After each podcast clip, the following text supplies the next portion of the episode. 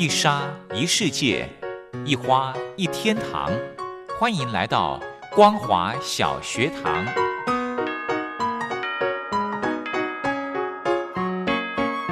让我们一起学习，一起分享光华小学堂。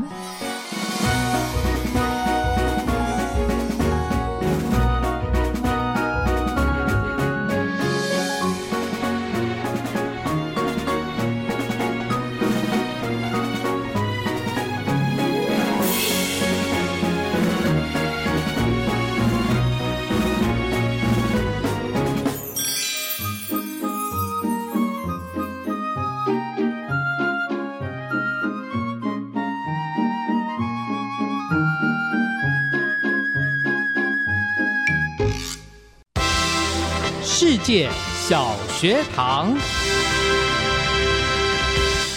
听众朋友，大家好，欢迎收听光华小学堂，我是黄轩。今天礼拜三的时间呢，为大家安排的节目内容是论坛的分享。今天的这则论坛呢，邀请到中兴大学国际政治学研究所所长杨三义杨所长来针对中共两会与当前美中双边关系的这个议题呢，来跟听众朋友做一个深入的剖析。论坛进行之前，我们先来欣赏一首好听的歌曲。这首歌呢，是由罗文玉跟黄美珍所带来的《蓝月》。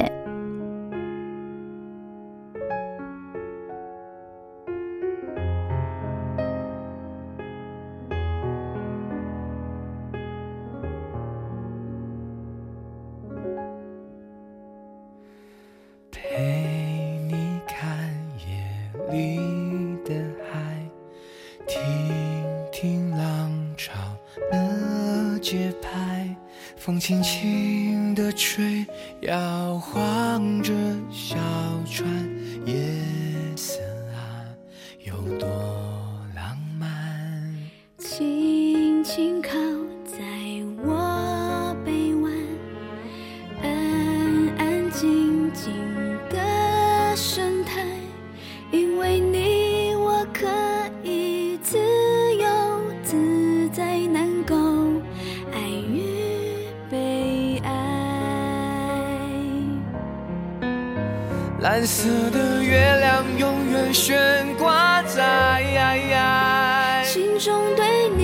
牵挂和期待，彼此依赖，相互存在。不论好或是坏，星辰到日暮四季的流转。除你之外，任谁也都无法让我崇拜。深深的海，就算不说，我都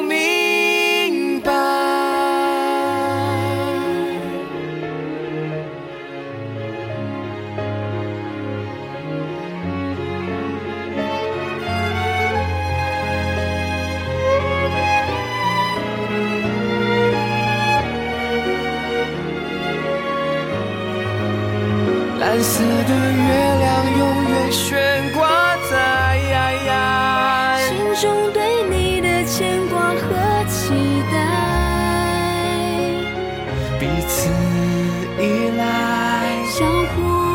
存在。不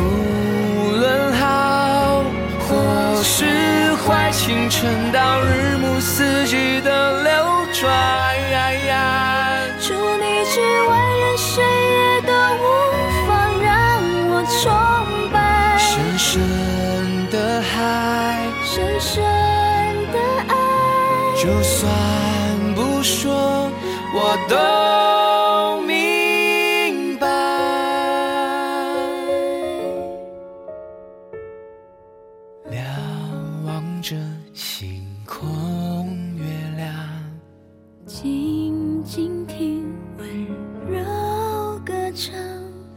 的心事。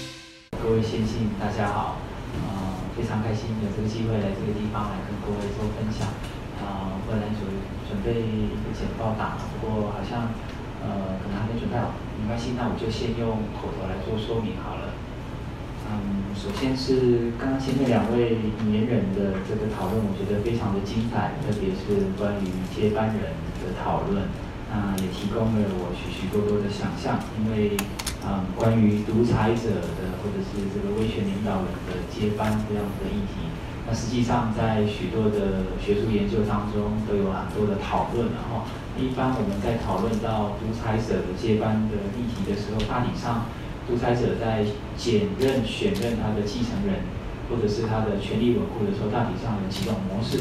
第一个是他是常年的独裁模式，就是他不愿意把他的权力释放出来，那一直到最后的一刻，这是一种模式。第二种模式是这个退居幕后的模式，他虽然扶持了接班人，但是他持续的担任背后的引舞者、指导者的角色。第三种是他比较血腥的方式，这是一种革命政治暴力的推翻方式，就是因为他常年独裁太久了，他不愿意释放权力，到最后被推翻掉。或者是因为党内的派系斗争等等被驱逐了，那这种三种方式在历史上都有许许多多，从古今中外都有好多多种、好多种这种方式来的哈。所以像毛泽东就是一个第一个类的典型，他常年掌握权力，遵义会议之后他就形成了这个永不被击垮的领导人。那第二类那个退居幕后，那我们说到的这个就是邓小平的模式嘛，哦，或者是国外在那个中亚地区的哈萨克纳萨巴耶夫，他虽然退下了，但是纳萨巴耶夫把他的棒子交给他的新接班人之后，啊，非常明显的他还继任在那个国家最高的这个国家安全委员会的委员长，还握有军事的权利。第三个遭到放逐的，像刘少奇啦，哦，或者是像这个嗯穆巴拉克这些人，大体上。呃，独裁者大体上在选任的呃，他的未来的啊发展，大体上是这几种模式啊。我觉得前面的两位引言人说的都非常的贴切。那么回回过头来，我们今天所讨论的是中共两会跟这个啊中国的对外关系的研究啊，有些一些想法啊，也不见得很成熟，那请各位多参考。那么第一个部分是前面两位引言人都提到，就是今天的中共的两会啊，这两会是。呃，遇到了好几个重要的关键关键时刻嘛，哈。这第一个是中共的建党百年，那各位都知道，呃，建党百年这件事情啊，接下来好多中国还有建军百年了，然后还有建国百年啊，哈。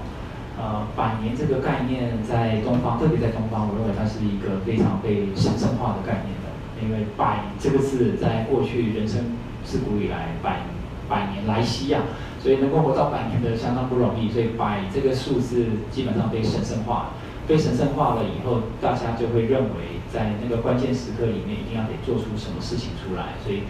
呃关键时刻来了，那大家都会特别的感到关注，而且也想要有些作为。呃，我觉得这是一个很自我强化的逻辑的概念，然后啊，所以会有高调宣布各式各样的重大政策目标，所以这次的两位我们也可以看得到。啊，它是第十四个五年规划的七十年呐，还有刚刚我们提到的习近平是不是要连任啊？那接班人是不是要出现啊？或者是这次大家讨论很多的这个经济增长目标设定在百分之六啊？为什么是百分之八啊？哦，那左看右看，大家都觉得这个数字是不是保守了一些啊？等等等等讨论。那在李克强的工作报告里面，他突出了这几点嘛？第一个是。要推动 RCEP 的生效，那各位也都知道，二零二零年是签署完毕之后，到现在，呃，目前来看，这十五个国家当中，要有六个东南亚国协的国家跟三个非东南亚国协国家生效，那这个 RCEP 能够在对中共中中国来说，呃，它的目标是希望能够在二零二零年能够让这个 RCEP 能够生效。那第二个是中欧的投资协定，各位刚好也可以看得到，跟这个刚好搭上时事。呃，中欧的投资协定刚草案刚刚刚弄完啊，签署还没签署。那这个欧中的投投资协定刚好碰到了最近的这个新疆的议题，所以双方的欧盟跟中国开始进行的这个制裁的行为。那他们挑了几个人跟实体的名单，那欧盟首先提出制裁。接下来中国也反其道而行，所以也提出了一些的名单，一个是四个人，一个是十个人吧。那相互呃提供了一些制裁的名单。那这个这个作为在呃欧中关系里面产生了很大的涟漪，因为对欧洲人来说，这可是从一九八九年天安门事件以来实施武器禁运以来到现在，欧洲人第二次在对中国进行呃制裁的行为，但却没想到这个中国却竟然呃以这个方式来同样的反制裁啊，在过去很多的经济纠纷当中，已经这个已经是司空见惯，但在人权议题上，这倒是很少看到的。其他的中日韩的自自由贸易的协定的谈判啊，或者是考虑加入 CPTP。如果我记得没错的话，去年我们刚好在这个地方也在讨论到，呃，中国它提出想要加入 CPTPP，还有一些可能的影响，然后这一个都呈现在这一次的工作报告当中，可以各位可以看得到，所以它这次。强化在双边啊的区域、多边的区域经济合作、贸多一边的贸易体制，基本上它这个是延续它过去的对外政策的主轴啊哈，呃搭配上它的这个带入的策略，所以希望能够继续稳固这个发展的过程。那么接下来跟各位分享的，因为是中共的对外中国的对外关系嘛，那所以另外一方面，我们来看看最近比较热门的这个。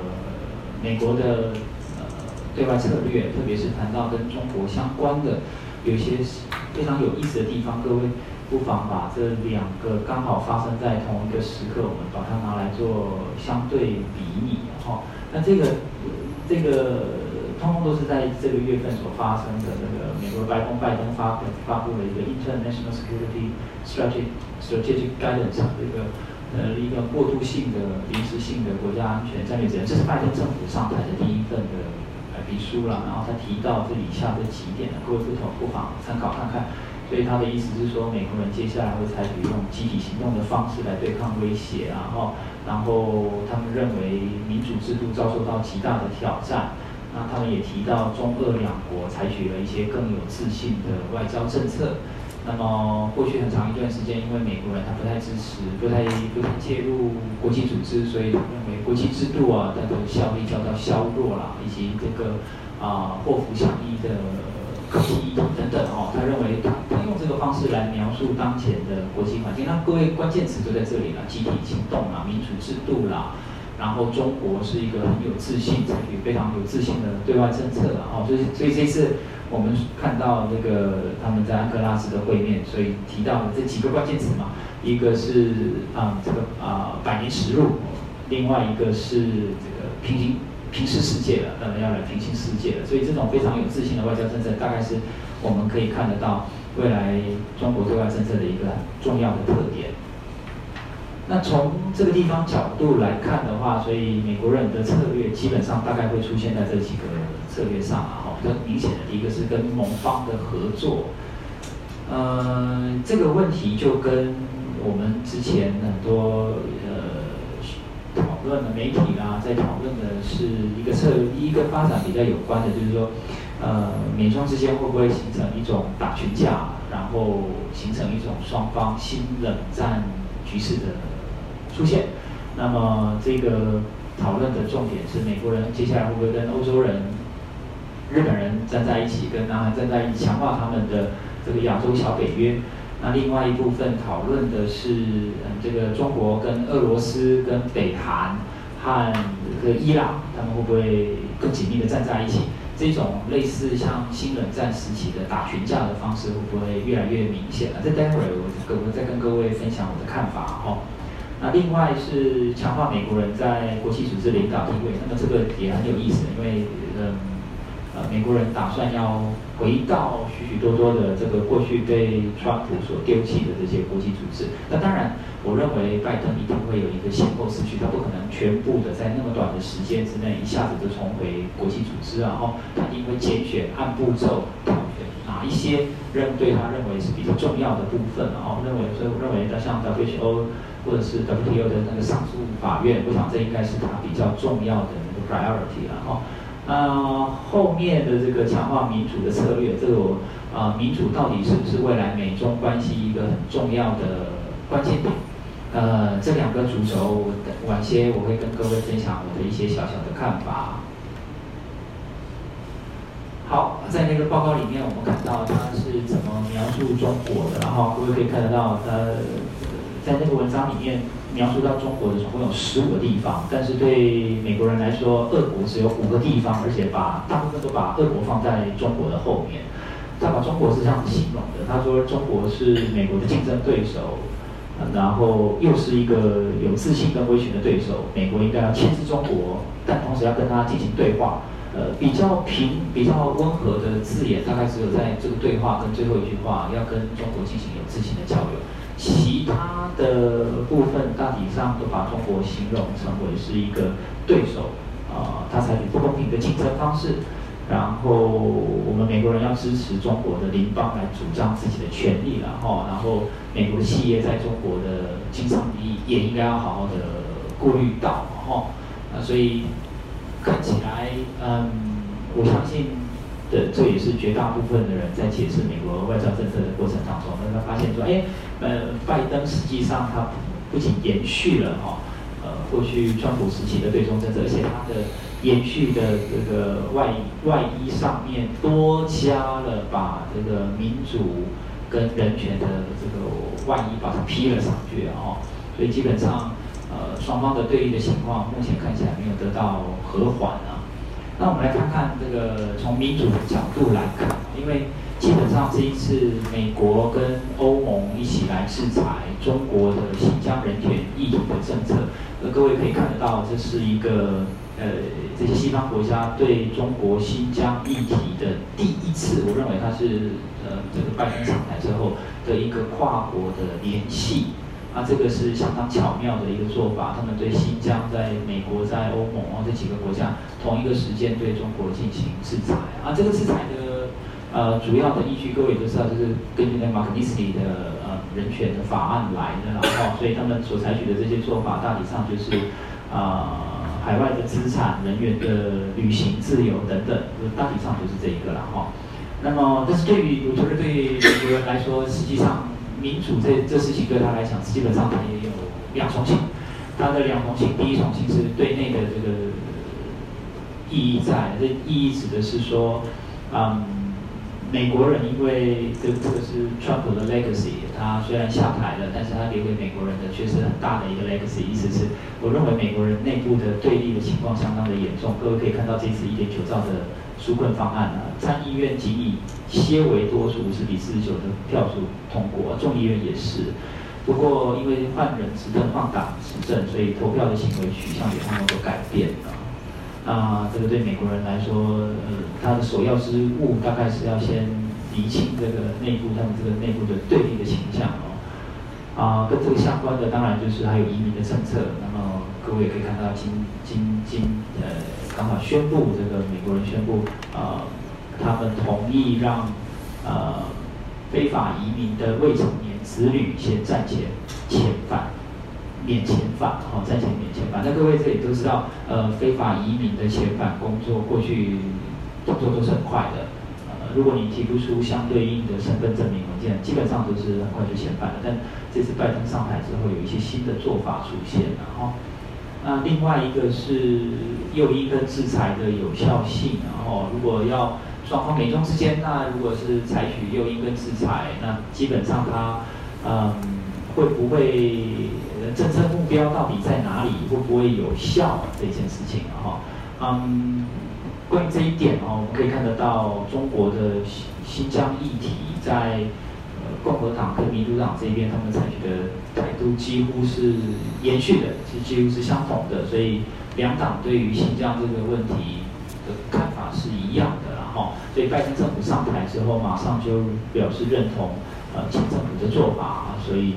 呃认为他违反了联合国防止及惩治种族灭绝罪的公约，跟这个相关的是中国官方对于。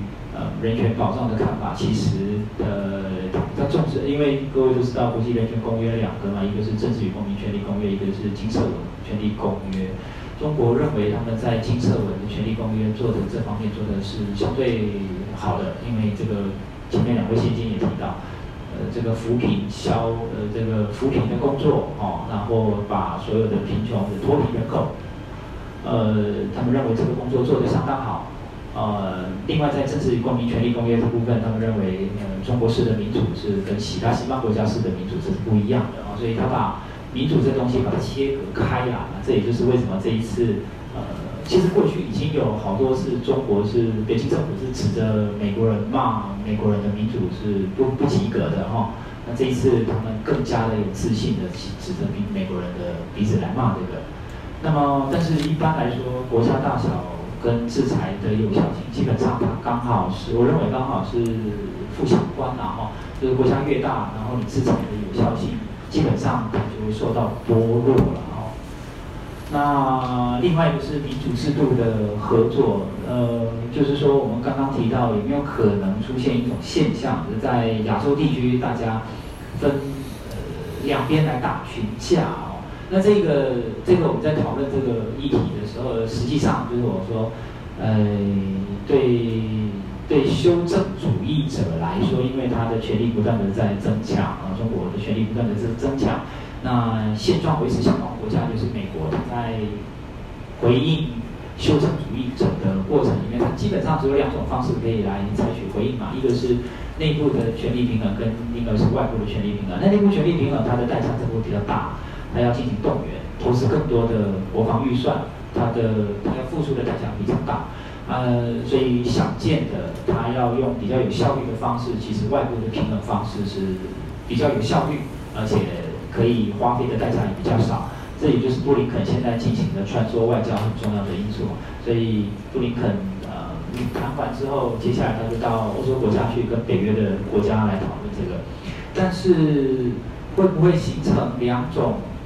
呃，两种新冷战时期的美中群集体对抗，我认为这里面有许多的 question mark 啊。第一个是说，如果从美国人的角度来看的话，美国人跟欧洲人之间的关系从来就不是那么平顺，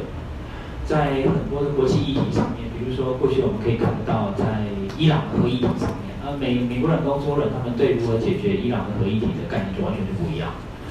所以，即便美国人下了很大的功夫制裁伊朗，但欧洲人也想了很多的功夫跟伊朗眉来眼去啊，包含伊朗的原油如何送到欧洲人的手上去了哦。中国跟俄罗斯的合作也不如想象中的那么顺利，虽然很快的在。呃，美中双方在安哥拉斯吵完架之后，马上就有消息听到中俄双方的外交部长快他们要见面，要谈谈如何再进行合作。不过各位可以知道，中俄之间的互动关系并不是那么的一帆风顺，尤其是过去很长一段时间，中国的带路经过了俄罗斯的势力范围，特别是在中亚国家的竞争。那么这个。他们在中亚地区的竞争，就就比如以这一次的疫苗的助手为为例，约呃俄罗斯人最呃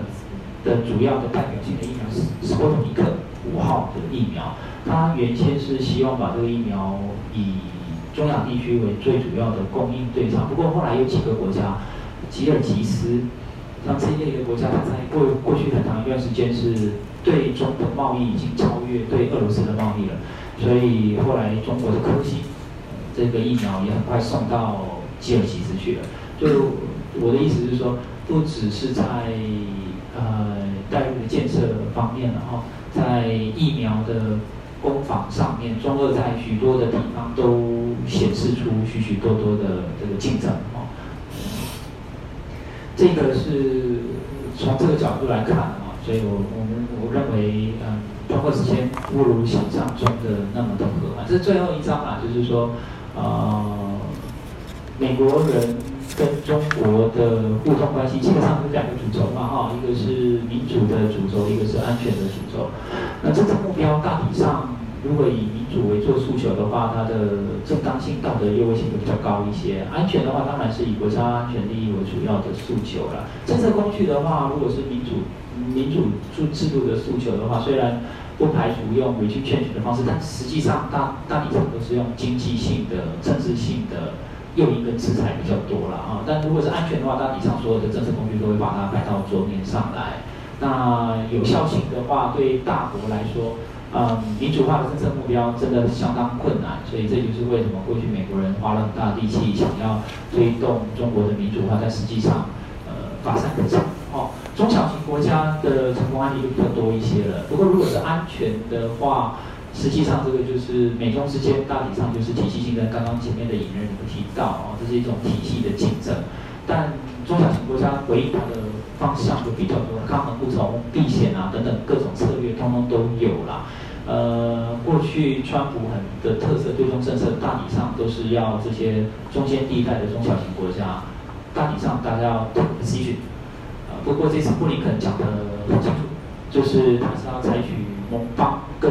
盟邦之间的合作，他这时候倒没有要盟邦很快的一下子就要 position，然后这个是比较特别的地方。好啊，最后这些问题啦，就不一定是有一个很明确的答案。比如说，美国你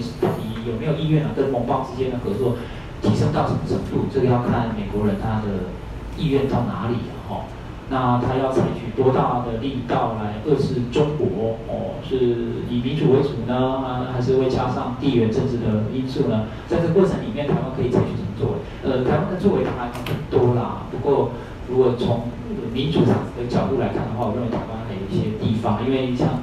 呃现在的各个国家，我刚刚提到的马克尼斯尼的这个人权法案，然后这我们呃民主基金会副执行长也在这地方啊，所以你也可以跟我们开示一下，就是说台湾在移民难民啊，或者是这个民主人权法案当中，台湾是不是也可以呃我们可以做往往这个世界的潮流往那个方向去，就是说我们定套定出一套的标准出来，然后。我们怎么去推动民主啊？哈，人权的保障这样的作为，说不定这些都是可能未来可以发展的方向。以上，感谢各位。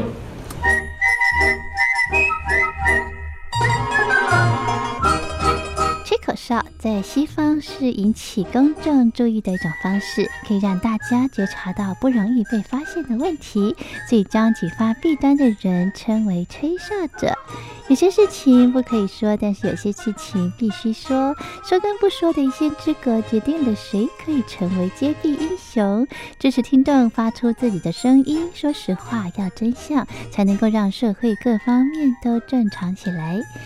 请听众安心接币，勇敢吹哨就可以参加抽奖。来信请您寄到台北北门邮局一七零零号信箱，或者是用电子邮件寄到 lily 三二九小老鼠 ms 四五点 hinet 点 net，并将姓名、年龄、职业、地址、邮编、联络电话、电子信箱资料填写完整，就可以参加活动。哨声响起的活动到八月三十一号，请听众勇敢的发出自己的声音，安心接币，勇敢吹哨，就可以参加抽奖。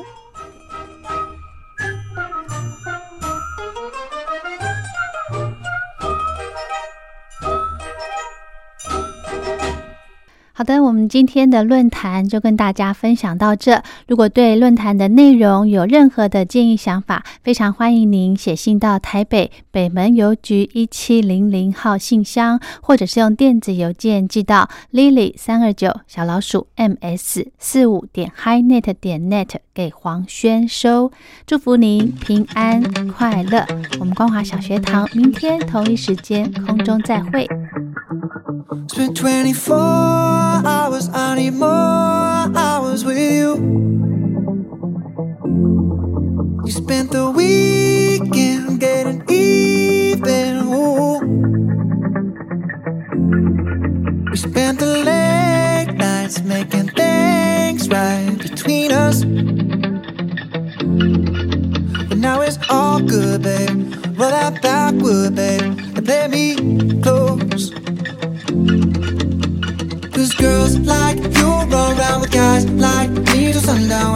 come through. I need a girl like you, yeah, yeah. Girls like you love fun and yeah, me do what I want when I come through. I need a girl like